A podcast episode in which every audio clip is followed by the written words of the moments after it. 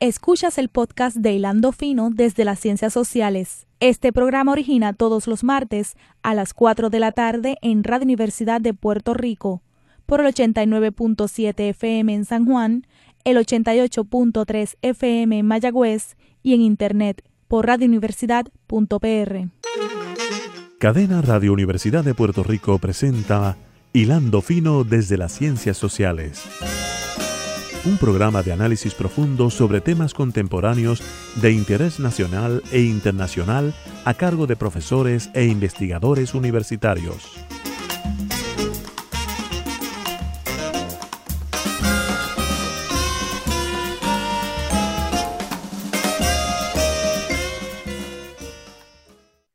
Buenas tardes, amigas y amigos de Hilando Fino desde las Ciencias Sociales. Hoy, como todos los martes a las 4 de la tarde, trayéndonos a temas de interés desde las ciencias sociales, desde las investigaciones que realizan colegas de nuestra Universidad de Puerto Rico, de otras universidades, trayendo temas de importancia de la comunidad puertorriqueña. Y hoy eh, sabemos que va a ser un programa de mucho interés.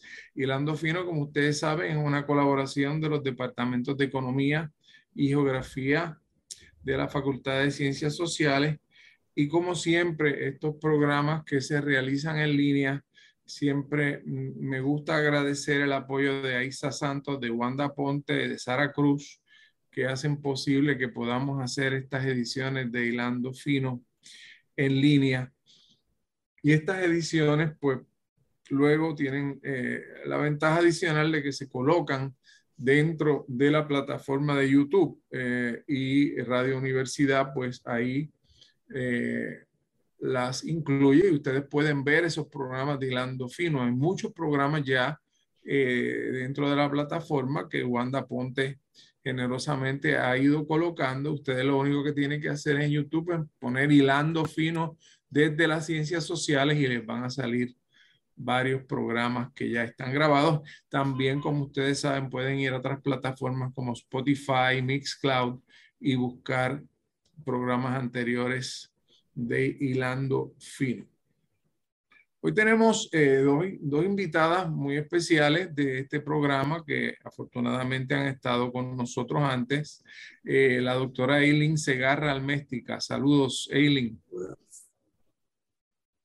Saludos a todos. Y la doctora Indira Luciano, eh, también eh, profesora y economista de la Universidad de Puerto Rico en la Facultad de Ciencias Sociales. Saludos, Indira. Hola, buenas tardes, saludos. Gracias a ambas por estar aquí. Eh, estas dos colegas, tanto Eileen como Indira, junto a Héctor Cordero, junto a Yolanda Cordero y, también junto al colega José Caraballo Cueto, ustedes me dirán si se me queda alguien, eh, constituyen una cosa que se, que se ha dado en llamar el Observatorio de la Educación Pública en Puerto Rico. Eh, y ese observatorio ha estado muy activo produciendo investigaciones sobre eh, diversos asuntos escolares. Así que la primera pregunta quizás sería para ambas, que eh, háblenos un poco de, cómo va este proyecto del Observatorio de Educación Pública. Eh, sé que eh, han sacado ya un, segundo informe y hablen un poco de qué, de qué se proponen seguir haciendo en el futuro antes de entrar a los temas de hoy. Bueno, pues nosotros hemos, estamos ahora mismo sacando los cinco informes que corresponden a la segunda fase del proyecto gracias a una subvención que nos dio Filantropía Puerto Rico. Eh, aparte de eso, aparte de, los 10 estudios que hemos producido, 5 ya están en la página, los otros 5 ya prontamente van a estar en la página del observatorio. Y entonces, aparte de eso, también trabajamos con una subvención del National Hazard Center, eh, un proyecto sobre el efecto de los fenómenos naturales y el efecto de fenómenos naturales consecutivos eh, y las disrupciones escolares. Ahí también participaron la colega Silvia, Silvia Martínez del Departamento de Psicología, Hilda Rivera eh, del Departamento de Trabajo Social. así que hemos estado haciendo varias cosas. De, y esos informes, pues ya también prontamente, algunos van a ser, ah, ya hay un informe preliminar del trabajo cuantitativo que está en la página del National Hazard Center y los otros informes del trabajo cualitativo que también los vamos a hacer disponibles a través de nuestra página del observatorio.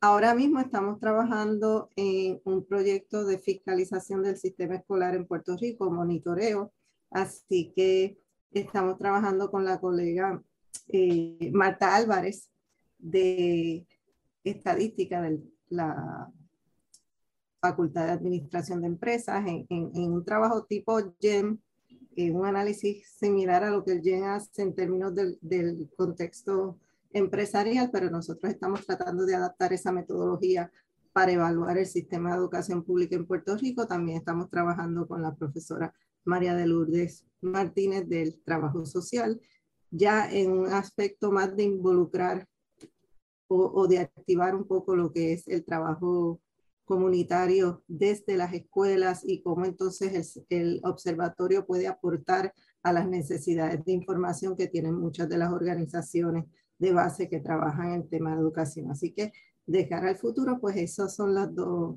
los dos proyectos que actualmente estamos trabajando.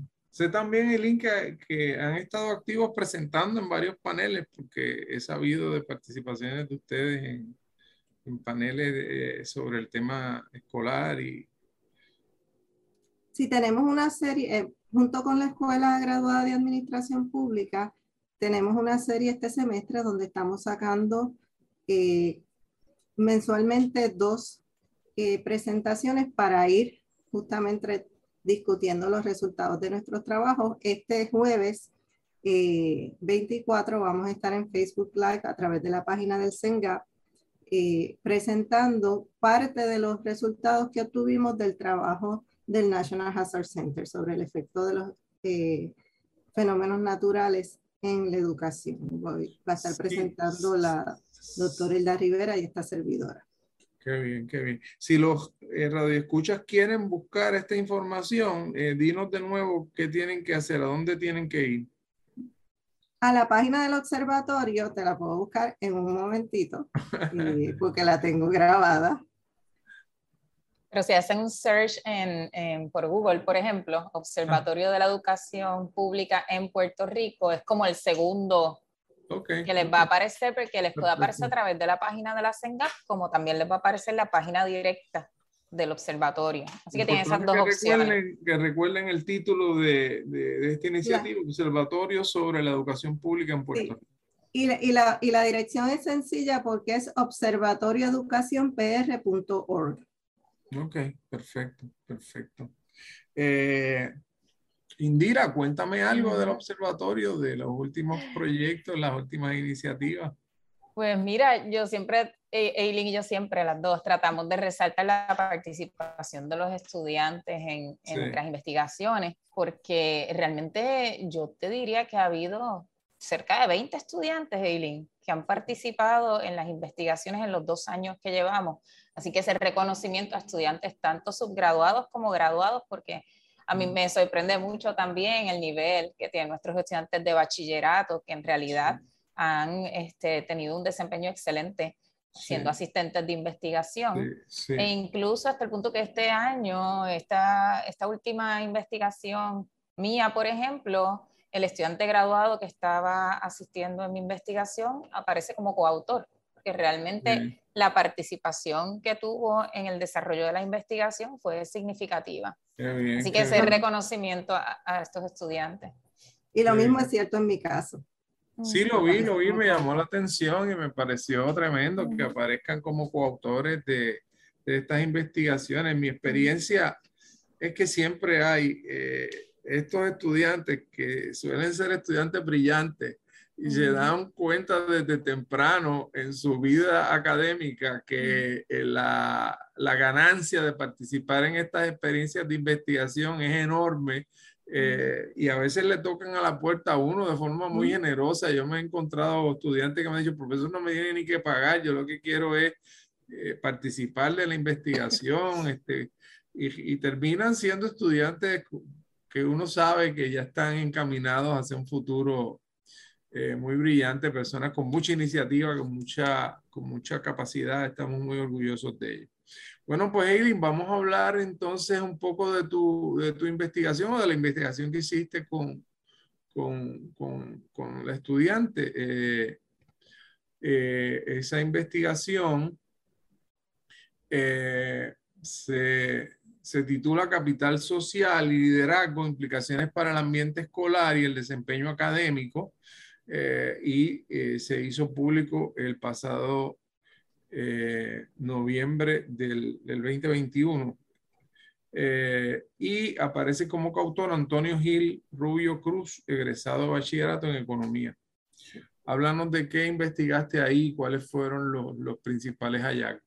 Mira, este trabajo es un poco la continuación de lo que ya yo había hecho el primer año donde había mirado el desempeño académico, una de las cosas que a mí siempre me ha preocupado muchísimo es que sabemos que dentro del sistema público tenemos escuelas excelentes y escuelas sumamente deficientes y entonces mm. es un poco una cuestión de suerte mm. donde el estudiante cae, ¿no? Así que, y, y yo creo que lo que debemos aspirar es un sistema público que dé una buena calidad de educación a todo el mundo. Así que empecé a mirar. Y en, un sistema, perdóname, y en un sistema que por lo menos teóricamente es uniforme en su, asignación de recursos, o sea que, que estas, estas diferencias tan grandes, pues se hacen más notables. Y claro, sabemos que esa teoría de que es uniforme en la asignación de recursos, pues eso es un tema más complicado que eso, ¿verdad?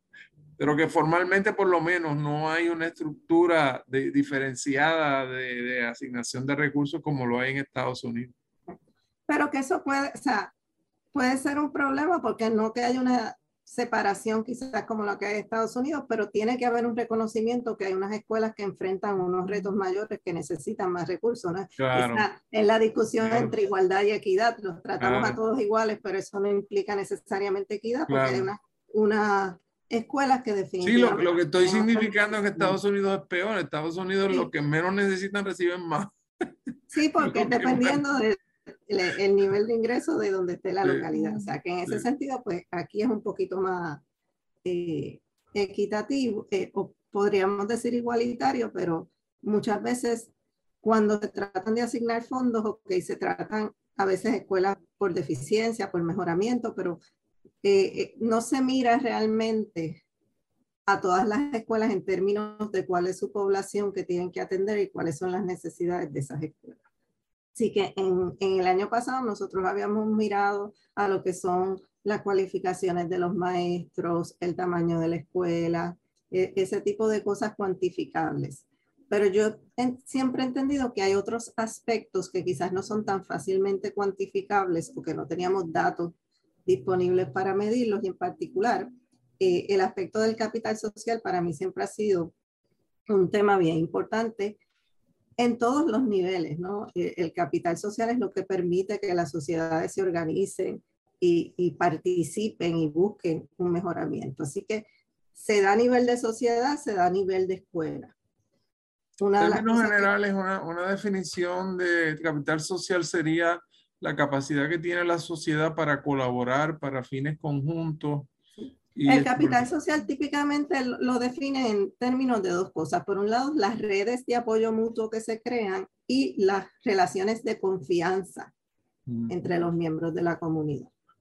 Y sí que si queremos organizarnos, y yo creo que ahora mismo en Puerto Rico, yo estoy convencida de que todos los cambios que se van a dar se tienen que dar de abajo para arriba.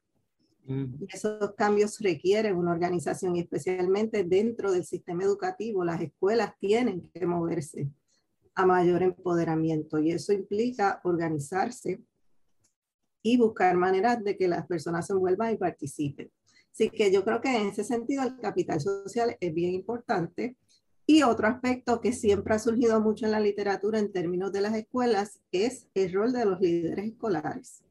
Y un poco también lo hemos visto en los distintos estudios que hemos hecho, donde esa proactividad del director escolar realmente es la que muchas veces obtiene resultados, a veces en escuelas donde tienen muchos contratiempos, pero pueden obtener buenos resultados porque hay, un, liderato escolar proactivo. Así que mi idea fue empezar a, a mirar esos dos aspectos y ver cómo se podían cuantificar. Nosotros hicimos un cuestionario que se lo enviamos a todos los directores escolares y recibimos 211 respuestas.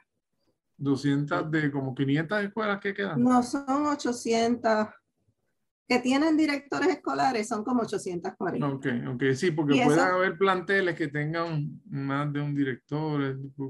Sí, pero mandamos uno por escuela. Ok. Y habían, también habían planteles donde no hay directores. Donde no hay directores. Más de lo que uno se esperaría. Sí, que nosotros pudimos contabilizar algunos, pero hubo escuelas que nunca contestaron, así que hubo escuelas que ni siquiera sabemos si tienen o no tienen el director. Pero eso es un buen nivel de respuesta. Sí, y, y, tomó mucho, o sea, gracias, nosotros teníamos los estudiantes que estaban llamando continuamente. Sí. A que, que ese nivel de respuesta, sí. Eh, que estadísticamente puede parecer pequeño, pero un 25%, cuando uno sabe... No, lo eh, Yo, yo sé, yo sé un poco de eso porque yo hice una encuesta en el Congreso de Estados Unidos y para lograr que los congresistas finalmente contestaran aquellos cuestionarios. Este, pues ahí realmente tenemos que agradecerle el empeño de nuestros estudiantes que trabajaron mucho en eso. Mm. Eh, así que a través de esas encuestas, una de las muchas cosas que se hicieron, porque después Indira también le va a hablar de cómo lo incorporó en su parte, eh, hicimos unas preguntas que tenían que ver justamente con los fenómenos naturales, hicimos, pero en mi caso tratamos de hacer, hay dos preguntas bien importantes, una que trata de mirar el capital social según lo perciben los directores. Así que hacemos una serie de preguntas para sacar un indicador de capital social y otra serie de preguntas para tratar de ver qué tipo de liderazgo. Eh, en la literatura definen tres tipos de liderazgo escolar, el instruccional, el colaborativo eh, y el transformacional. Y entonces estamos viendo qué características de liderazgo tienen los, los directores escolares a través de esas preguntas. También hicimos unas preguntas sobre el nivel de problemas de disciplina en las escuelas, sobre la percepción general de los directores sobre el ambiente escolar. Y lo que hicimos entonces fue tratar de ver cómo se relacionaban esos elementos entre sí y cómo esos elementos entonces se relacionaban con el desempeño académico. Y ya el desempeño académico, pues lo miramos en términos, una, no tenemos meta para los últimos años, así que las pruebas metas no se pueden utilizar, pero sí tenemos indicadores sobre el porciento de estudiantes que tienen AOB en las clases y también teníamos el porciento de estudiantes que no pasaron de grado, que no fueron promovidos por escuela. Que el, el, tema de, la, de los exámenes estandarizados, con, con todas estas crisis que han habido, pues el departamento eh, eh, paralizó la realización de esas pruebas. Exacto. Y regresan que este año, que tú sepas. Se supone, porque habían dicho que regresaban el, el, año pasado y no regresaron, así que yo supondría que sí. Y, y, eso, o sea, porque con todas las críticas ¿no? que le podemos hacer a los exámenes estandarizados, por lo menos es una manera consistente en que yo puedo evaluar a todos los estudiantes. Sí, la, la, crítica que yo he escuchado, Eileen, que quizás es algo que deben tomar en cuenta cuando evalúen ese aspecto, es que hay sistemas escolares, o sea, cuando yo vi, por ejemplo, el profesor, este, profesor de, de Columbia University, este, que planteaba en una ponencia en la Universidad de Puerto Rico que cuando uno va al laboratorio, le toman una gota de sangre y esa gota te dice cómo está tu cuerpo, no te sacan litros de sangre, ¿verdad? Entonces, eh, él decía que hay varios sistemas escolares que en vez de someter a todo el estudiantado a prueba, hacen unas muestras y de esa muestra entonces se va, te tiene una idea de, de, por dónde va el sistema y no se somete tanto al estudiante a ese continuo ejercicio de, de prueba que a veces puede ser bastante agotador y, nada, que es una consideración que, que, se podría tomar en cuenta en el futuro. No, y, y otra de las críticas que se le hace es que eh, no toma en consideración la diversidad de contextos de los estudiantes, ¿no? en términos de las referencias que se hacen, o sea, que son, son varias las críticas que han surgido. Sí, sí, lo sé. Pero, lo sé.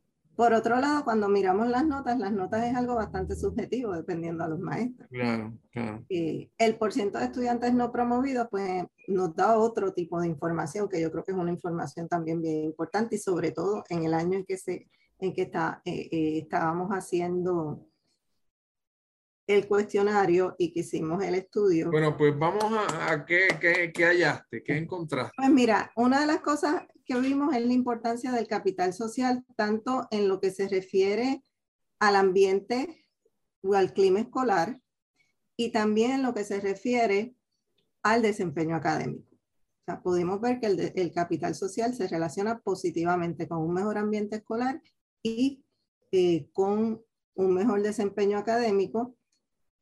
Y todos eso, e, e, eso, esos efectos se conectan, ¿no? Porque también vemos un efecto directo del ambiente académico en el desempeño. Así que podríamos decir que el capital social realmente trabaja en mejorar el desempeño académico directamente, pero también indirectamente en términos del ambiente que crea en las escuelas. Eh, por otro lado, el liderato sigue siendo sumamente importante. Eh, y si vimos que aquellos que los, los, directores escolares suelen tener características de distintos tipos de liderato, pero sí encontramos que aquellos que tenían más influencia de lo que es el estilo colaborativo y de lo que es eh, el estilo de innovación y transformacional, pues sí. tenían un impacto más directo tanto en, en, en, términos de la disciplina escolar, en términos del ambiente académico y en términos eh, de el desempeño escolar en, en, español y en términos de los no promovidos. Cuando vamos al desempeño escolar en, en matemática, pues ahí hay un efecto directo donde el más, el más tradicional quizás tenga, obtiene mejores desempeños en, en el área de matemática, pero por otro lado, tiene una influencia negativa en términos de ambiente escolar. O sea, que, que si fuéramos a decir cuál es el, el, líder escolar que necesitamos, pues necesitamos un líder escolar que sí cumpla, ¿no? Con lo que es el currículo, con lo que eh, son básicamente la estructura del sistema, pero que también tiene que tener una mirada de cómo innovar y buscar alternativas y sobre todo, y algo que vimos en las entrevistas, porque nosotros entrevistamos siete directores de escuelas que habíamos encontrado anteriormente que eran de alto valor añadido. Y una de las cosas que vimos en esos directores era ese, ese, esa importancia que le dan al aspecto colaborativo. Los directores que nosotros, con los que nosotros hablaron constantemente hablaban de la importancia de oír a los maestros, de que los maestros se envolvieran en lo que es las decisiones de, de la escuela, de promover que, que los maestros... llama el trabajo, el trabajo en equipo sí, o sea, es un elemento bien importante que todos ellos recalcaban mucho. Y esos son eh, directores de escuela que habían tenido un buen desempeño, aun cuando controlábamos por sus características. Otro aspecto que quizás es, eh, eh, es, importante notar con relación del capital social, yo creo que hay dos cosas importantes. Una es que cuando presenta, le preguntamos a los directores en términos de las relaciones con sus maestros, maestro, estudiante y con los padres, veíamos que había mucho, un nivel de eh, confianza bien grande entre maestro y director, que es un poco lo que se reflejaba en las conversaciones. Y que también ellos veían que había una buena relación entre estudiantes y maestros, donde veíamos que estaba bien flojo el capital social, era cuando tenía que ver con la confianza de la escuela hacia los padres. Y eso yo creo que es el elemento importante que hay que trabajar en las escuelas. ¿Cómo entonces yo envuelvo a los, a los padres en la escuela y activo esas redes de confianza entre hogar y escuela, que es las que parece que se han deteriorado en el caso de Puerto Rico y que probablemente la pandemia ha ayudado a deteriorar más. En el, caso de, en el caso del modelo Montessori, que yo conozco un poquito, eso, eso parece ser un elemento importante, incluyendo la presencia de padres como ayudantes dentro del salón de clase. O sea que ya ahí la, la inserción es eh, mucho más orgánica, si tú quieres decirlo así. Y eso pues casi, casi te garantiza que hay padres, vamos, en el día a día de lo que sucede dentro de los salones, etcétera. Y eso parece ser un, un modelo interesante, ¿verdad? De, de, en términos de, de que se han asignado ciertos fondos para que para que se puedan contratar esos padres como ayudantes dentro de los salones de clase. Eh, eso es una variante interesante, me parece a mí. Y yo creo que e, esa disposición de la escuela, especialmente del director hacia los padres, es un aspecto importante porque lo vimos en, la, en las discusiones con los directores. O sea, había directores que sí tú veías que tenían una visión bien positiva de sus padres y que de alguna manera lograban que esos padres sí se insertaran en la escuela eh, bastante a menudo. Otro aspecto importante de recalcar, y esto viene, lo había dicho Bordeaux en sus trabajos originales sobre capital social, es que hay una relación directa entre capital social y capital económico. Y entonces vemos que escuelas con mayores, con menos, mayores niveles de pobreza tienen menos capital social. casi, casi, casi por, por definición. Y lo, y lo constatamos, ¿no? Porque cuando nosotros estudiamos los determinantes del capital social, se relacionaba negativamente con el nivel de pobreza en la escuela. Así que yo creo que, y es justamente las escuelas que más necesitan revitalizarlo. Así que yo creo que una política que vaya encaminada a revitalizar el capital social, empezando por las escuelas con mayores niveles de pobreza o con las escuelas eh, con mayores problemas de disciplina, con mayores eh, digamos, retos, es importante. Y, y, una, una, pregunta. Eh, hay, hay, una percepción bastante negativa, ¿verdad? Eh, sobre algunos aspectos del departamento y algunos, en términos quizás específicamente de la alta gerencia, etcétera. Este, ¿Ustedes piensan de alguna forma evaluar esta este tipo de cultura y cómo, cuál es la cultura que se promueve en el departamento al nivel de la alta gerencia del departamento, a nivel del liderato del, del departamento? Mira, nosotros no lo hemos hecho.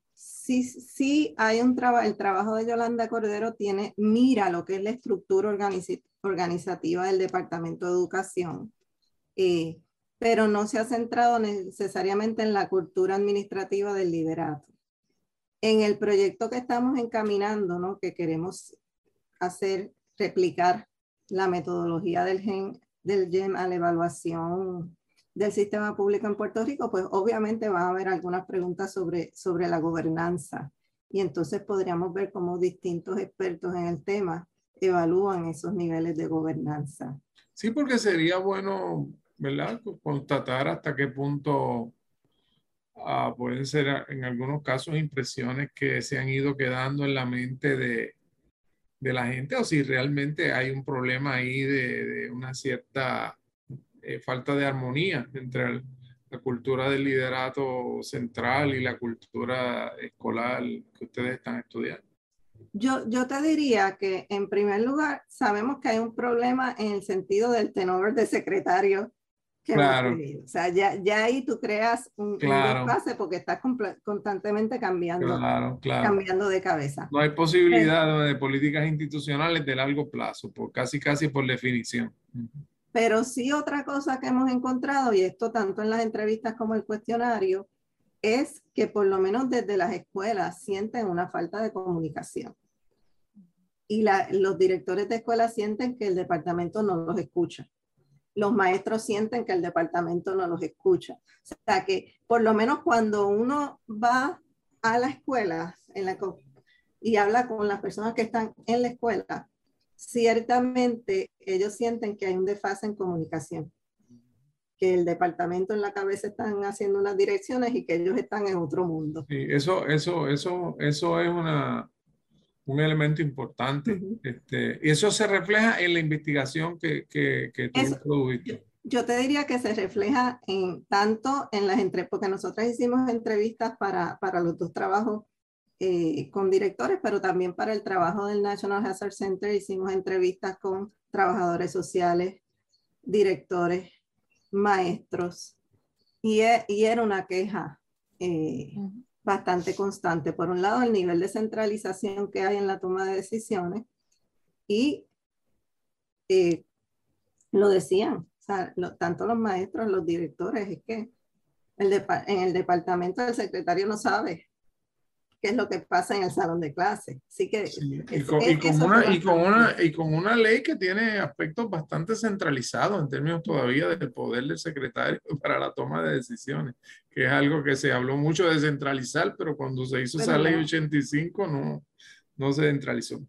Eh, se nos ha ido el primer segmento. Este, vamos a hacer una, una primera pausa aquí en Hilando Fino y regresamos con esta interesante conversación con las doctoras Eileen Segarra Almestiga e Indira Luciano. Regresamos.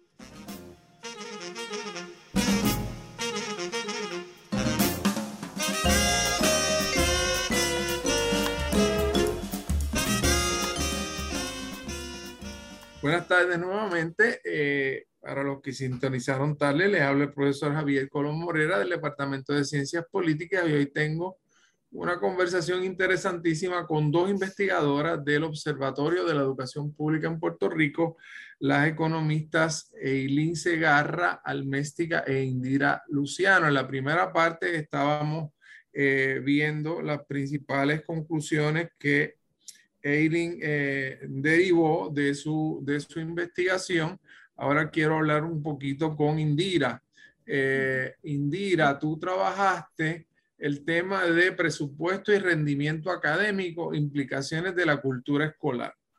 Eh, y la, la, primera pregunta que te, te haría es si existe una relación entre el presupuesto de las escuelas públicas de Puerto Rico y el rendimiento académico de sus estudiantes. Sí y no. La respuesta es que sí existe si vemos el aprovechamiento académico a través de las pruebas meta, pero si lo vemos a través de las notas por materia, no, no reflejo, ¿verdad? El modelo que utilizamos es que existiese una relación de causalidad entre esas variables. Así que, que no es algo diferente a lo que se ve en la literatura tanto teórica como aplicada, ¿no? Porque en términos teóricos, este tema de la relación de que si realmente una escuela que tiene más recursos va a tener mejor aprovechamiento académico en sus estudiantes, ¿verdad? Iniciaba en sus inicios, pues se veía como que lo lógico era que sí, que a mayor recurso, pues hubiese entonces mejor aprovechamiento académico.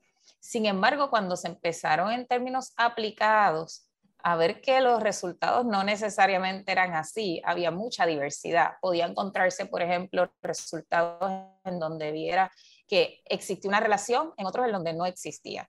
En donde existía relación entre esas variables, podrías encontrar que había una relación directa y en otros que había una relación inversa. Es decir, que había escuelas en las que tenían menos recursos y tenían un mayor aprovechamiento académico decían que, este tipo de resultados se encontraba especialmente en escuelas en extrema pobreza. Eh, pues llévame, llévame, llévame con calma que voy deprisa.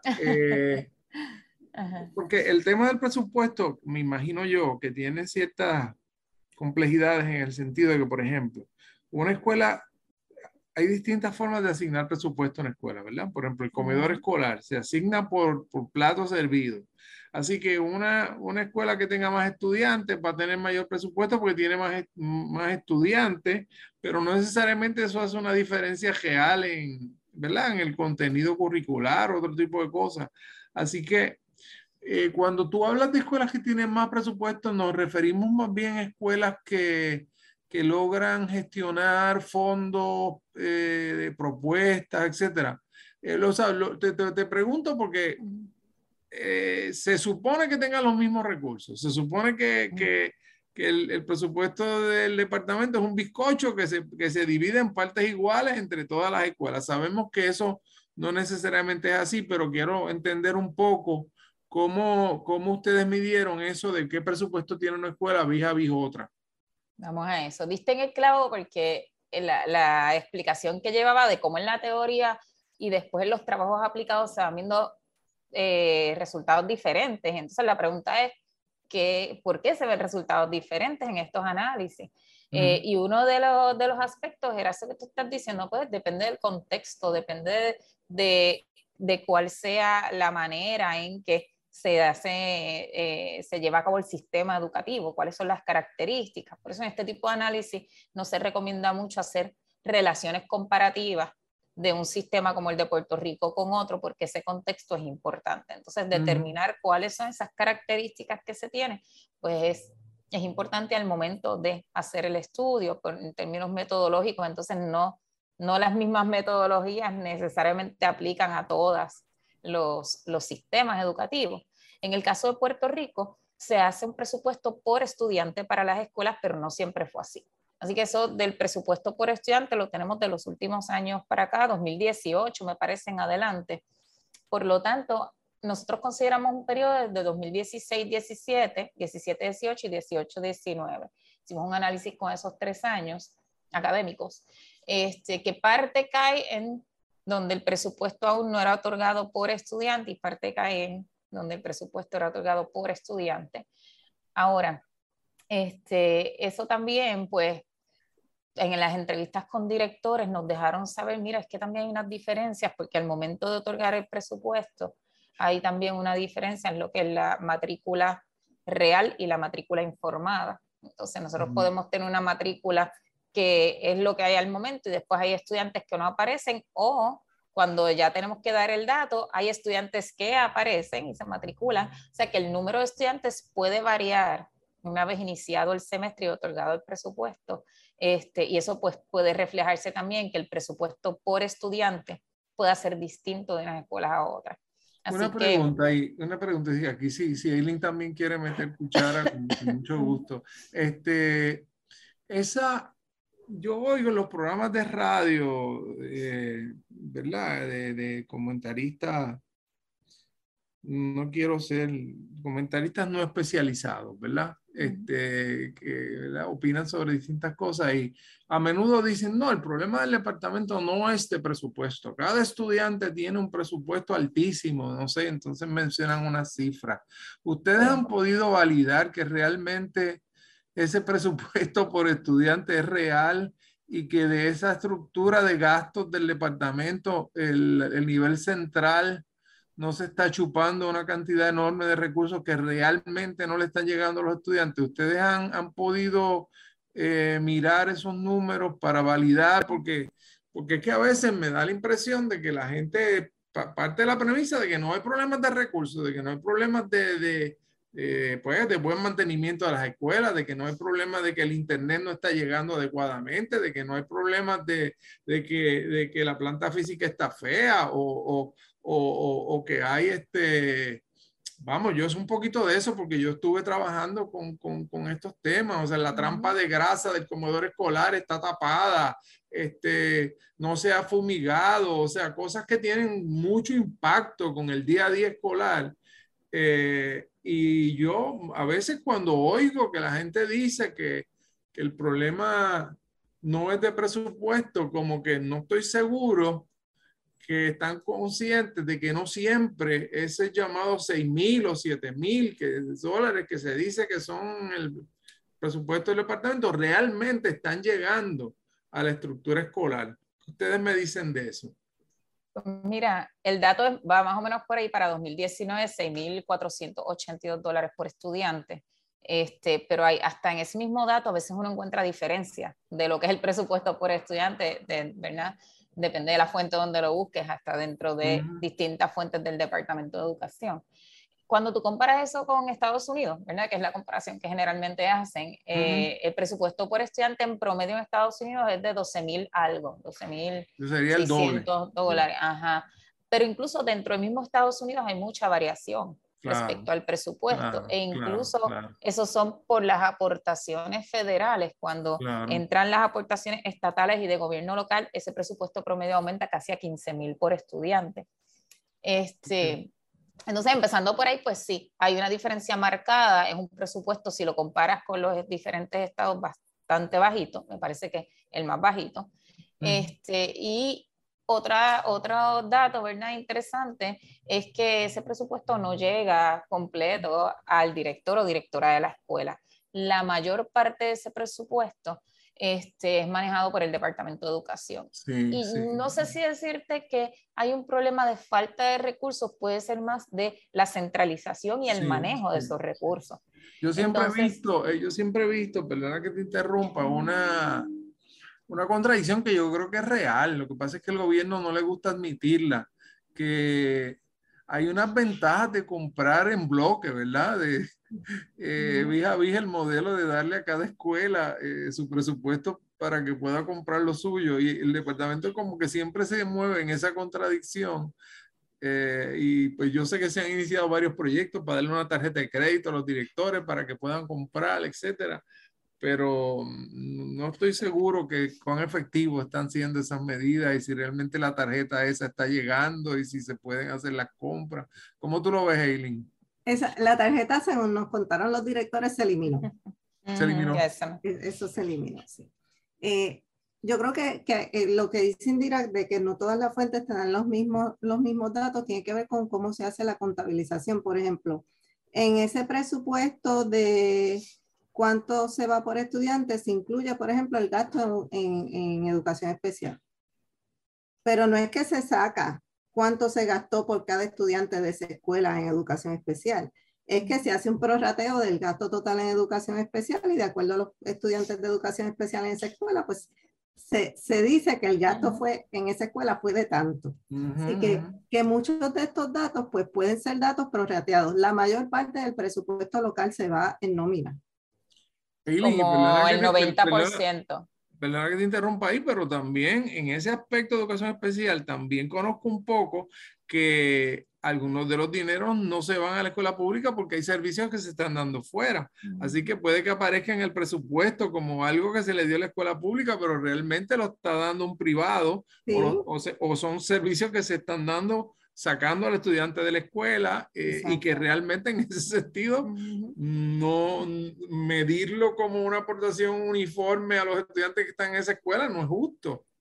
Pero, básicamente la contabilización que se hace, porque es una pregunta que hice en algún momento, pues esa fue la respuesta que me dieron. Así que por eso tenemos que ver que ese gasto por estudiante que vemos por escuela, pues es, muchas de esas partidas son prorrateos de un gasto que se da a nivel global. Y entonces es difícil yo creo que, que, ahí es un poco porque vemos, porque se dice, pues mira, el dinero no está llegando a la escuela. Mucho está llegando a la escuela porque mucho es nómina de los maestros y la gente que trabaja en la escuela. O sea, ese, ese gasto está ahí. O sea, que realmente lo que nosotros observamos, el gasto de nómina, ese sí llega a la escuela.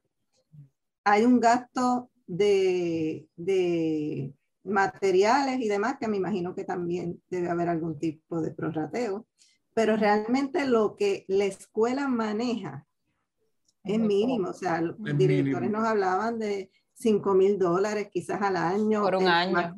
sí, yo creo que el más que mencionó fueron como 7 mil o 10 mil dólares al año. Sí, Así que es bien poco lo que ellos manejan en términos de la escuela directamente. Así que en la medida que tengamos esas partidas englobadas que prorrateamos a los estudiantes, pues realmente no sabemos cuánto se está gastando en cada una de las escuelas.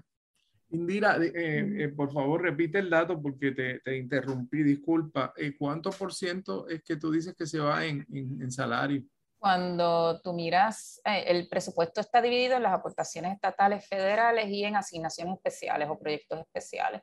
Cuando tú miras lo estatal y lo federal, entre un 80, dependiendo del, del año que veas, entre 80 y tanto a un 90%, hasta un poco más, se va en nóminas y salarios y todo lo relacionado a eso, al empleo. Este, así que ese, eso, número, ese número puede que aumente, ¿verdad? Con el aumento de sueldo ahora de los maestros. Podría ser. Es un aumento sustancial. Sí. Pero si, si ves en la... Ay, perdón, Elin. No, que, que digo que va, va, a haber un aumento, que son los mismos recursos, pero obviamente pues los maestros van a tener otra, otra, a lo mejor el maestro, aunque sea el mismo maestro, no necesita tener un segundo trabajo y puede entonces... claro, claro, claro, eso sería genial, ¿verdad? Eso sería genial porque eso causó mucha indignación, ¿verdad? Ese accidente de tráfico que hubo que llamó la atención de que posible causa había sido que se quedó dormido por estar trabajando tantas horas al día. Y, esa, esa relación, eh, que sea un por ciento tan alto, lo que es nómina y lo que va en salario, no es común de Puerto Rico nada más. O sea, cuando tú ves otros estudios, es común encontrar eso. Por lo tanto, medir la relación de los recursos de la escuela con el aprovechamiento a través de los salarios o lo que reciben los maestros es una de las maneras en que se hace, porque así se relaciona el salario con la calidad de la educación también y entonces el aprovechamiento sea, suele relacionarse de esa manera porque se entiende que ese, esa motivación, ese incentivo que reciben los maestros son los que pueden tener de manera significativa, ¿verdad? Aparte de otras variables, pero si nos vamos por ahí por los recursos, un efecto en el aprovechamiento del estudiante. ¿Cuán motivados están los maestros? a cuán motivados pueden estar los estudiantes y la repercusión que eso tengan como aprenden, ¿no? Sí. Tú estudiaste eh, eh, el tema de la cultura escolar, ¿verdad? Y cómo la cultura escolar afecta el presupuesto. Eh, o sea, cómo, cómo incide esa cultura escolar en el manejo del presupuesto. Dinos, háblanos un poco de eso. Pues sí, pues entonces al ver que en la literatura habían tantas posibilidades y diversidad de relación entre presupuesto y eh, aprovechamiento académico, yo decía, pues hay que ver algo más allá, hay que ver cómo lo que sí llega y puede manejar la escuela se maneja. Y si la, forma de manejarlo, ¿verdad? Partiendo de, de, lo que es la cultura escolar, si la forma de manejarlo tiene repercusiones en el aprovechamiento académico, eh, en cómo, cuánto pueden sacar de los pocos recursos que tengan. Entonces ahí en el mismo cuestionario, en los instrumentos que, que desarrollamos Eileen y yo, tanto cuestionario como las guías de preguntas para entrevistas, este, tratamos de sacar información. fue dirigido eh, a los directores exclusivamente? Sí, sí. Y entonces las entrevistas las hicimos a directores, pero de escuelas de alto valor añadido.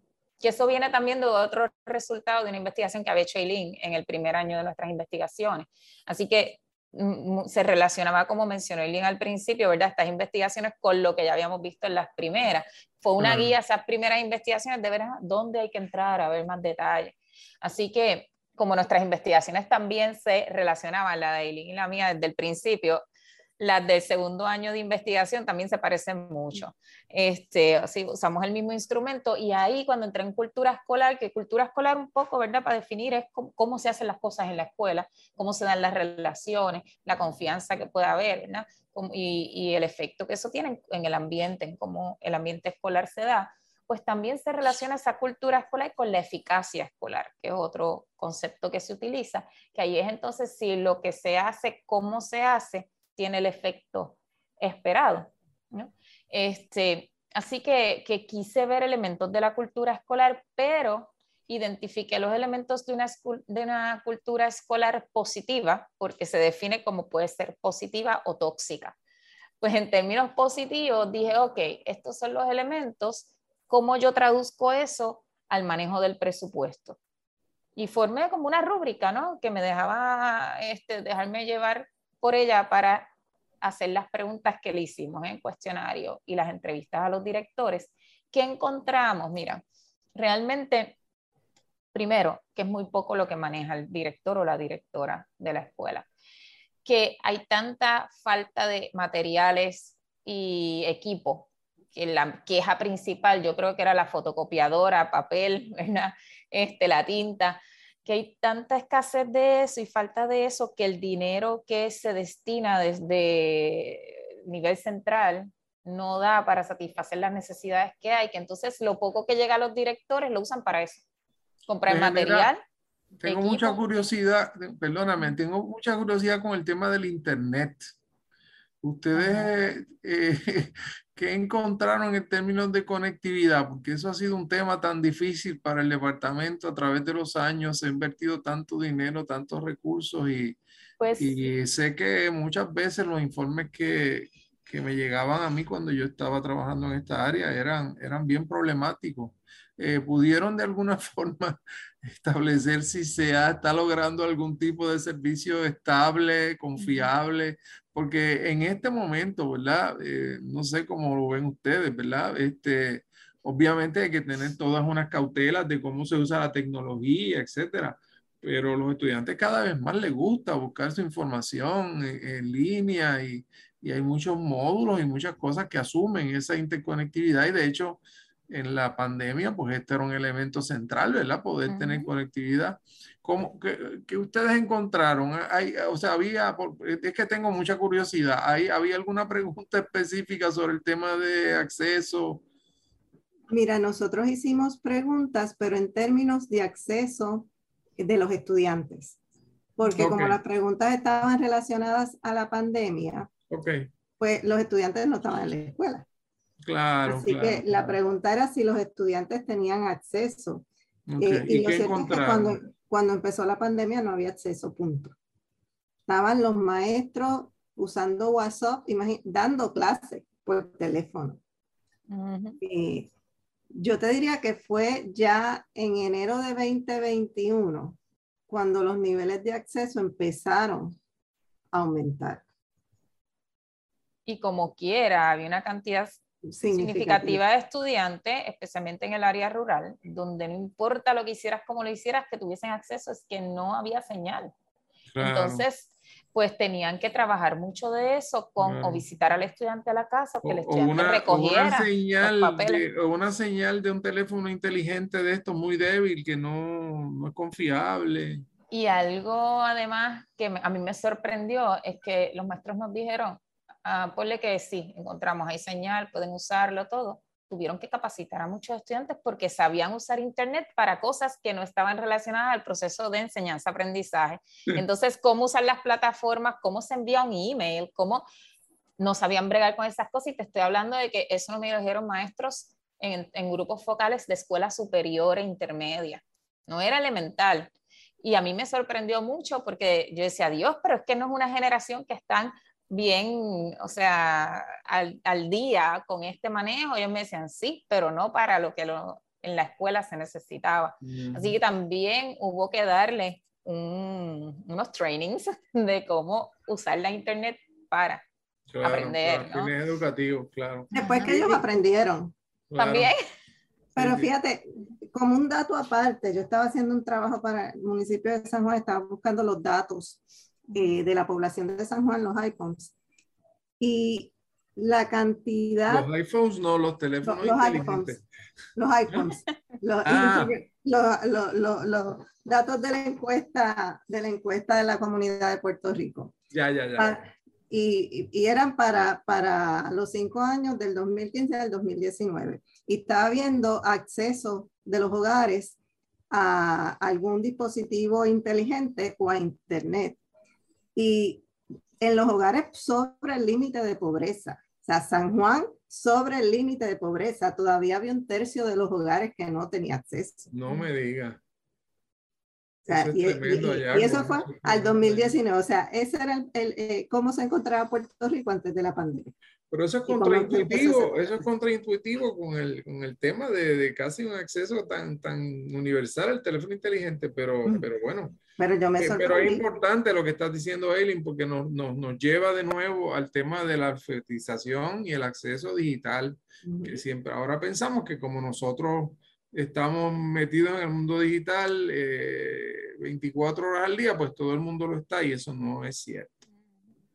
Eso no es cierto. Y que haya mejorado en la medida de que los hogares que tienen hijos, pues de alguna manera han tenido que conectarse. Pero, o sea, eso te pone eh, la limitación que había cuando empezamos y por eso es que los maestros decían, mira, los estudiantes no tenían.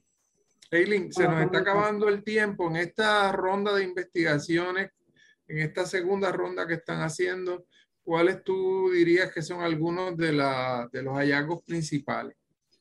Mira, yo creo que, por ejemplo, del trabajo de, de Yolanda Cordero, el nivel de centralización que hay, la necesidad de reformar la manera en que, en que se estructura el departamento. Es que esa, esa, ley lo que hizo fue recentralizarlo todo con un discurso de autonomía, pero no. Exacto, sí. Eh, del trabajo de, de José Caraballo, pues yo te diría que una de las cosas que resalta indirectamente es la falta de información real, o sea, no hay unos datos precisos para tú mirar cuánto se invierte en Puerto Rico. ¿eh? Y a nivel, y a nivel, obviamente no tenemos el nivel de inversión de Estados Unidos, pero tampoco tenemos un nivel de inversión demasiado bajo. O sea que en esa pregunta que hiciste antes de si realmente es mucho o poco presupuesto, pues tenemos un presupuesto regular pero no tenemos la manera de medirlo adecuadamente para saber dónde está yendo el dinero. eso, que eso es fundamental, ¿verdad? Porque... El trabajo de Héctor Cordero enfatiza lo que ya veníamos mirando, ¿no? Que es que eh, la población con discapacidades tiene una, eh, un riesgo bien alto de deserción escolar. Eh, hay unas poblaciones que quizás se han atendido mejor como las poblaciones, como eh, las personas con problemas de visión o problemas de audición. Esas poblaciones pues ya se han desarrollado algunos mecanismos para trabajar con ellas, pero hay muchas otras condiciones que no. Eh, y entonces definitivamente ese sigue siendo uno de los talones de Aquiles del sistema. Y ese es un tema, ese es un tema que, que quizás sería bueno ver cómo podemos tener a, a Héctor en, en, un programa anterior, porque eso, eso se, se, lleva un programa en sí mismo, ¿verdad? Porque es un tema complicado por el número tan alto de estudiantes que han sido diagnosticados en el sistema como, como tienen limitaciones, lo cual de por sí es un, es un hecho eh, significativo, ¿verdad? Que haya una tendencia tan alta a catalogar a los estudiantes como estudiantes con... Y uno de los grupos más afectados por todos los desastres naturales. Claro. Y también durante la pandemia, pues uno de los grupos más afectados porque no solamente eh, perdieron eh, su escuela, sino perdieron mucho del acceso a terapia. Una de las cosas que no, nos mencionaron en las entrevistas para el trabajo del National Hazard Center es que, por ejemplo, o sea, se supone que esas empresas o corporaciones, ellos le llaman las corporaciones privadas que daban servicios, siguieran prestando servicios. Ellos decían que no podían prestar servicios porque no podían hacerlo presencial. Eh, también la misma reglamentación, o sea, por ejemplo, cuando empezaron a trabajar los psicólogos que se trajeron a la escuela, que es muy positivo, pero por ejemplo, eh, te mencionaban que tienes los psicólogos, pero todavía los psicólogos no podían ver los estudiantes aún, ya cuando eh, a principios de, de, este año académico y a final del año académico pasado, cuando ya se habían desarrollado unos ciertos protocolos, todavía esos psicólogos no podían ver los estudiantes en la escuela. Sí, claro. Y en el contexto de, de una de los agravantes emocionales y psicológicos que crea la pandemia, sí. que crea el hecho de que hay un padre que está atendiendo a los hijos y atendiendo la casa y atendiendo a veces su empleo. Eh, o sea, la presión es una presión eh, enorme, enorme. Mucha, mucha de la presión para volver presencial era ese grupo de estudiantes. Grupos claro. con diversidad funcional tenían que estar allí, tenían que estar allí. Bueno, pues muchas gracias, doctora Indira Luciano, eh, eh, profesora Elin Segarra Alméstiga. Este, siempre es un placer hablar con, con ustedes y realmente las felicito porque eh, sabemos que ustedes son buenas profesoras, además de todas estas investigaciones que realizan eh, y el día pues sigue teniendo 24 horas, así que eh, muchas gracias por ese tipo de, de, información que es tan importante para ese elemento central de lo que debiera ser el futuro de Puerto Rico, que es una educación pública de calidad. Muchas gracias. Gracias a todos. Y gracias pues será entonces hasta la próxima semana en Hilando Fino desde las ciencias sociales. Cadena Radio Universidad de Puerto Rico presentó Hilando Fino desde las Ciencias Sociales.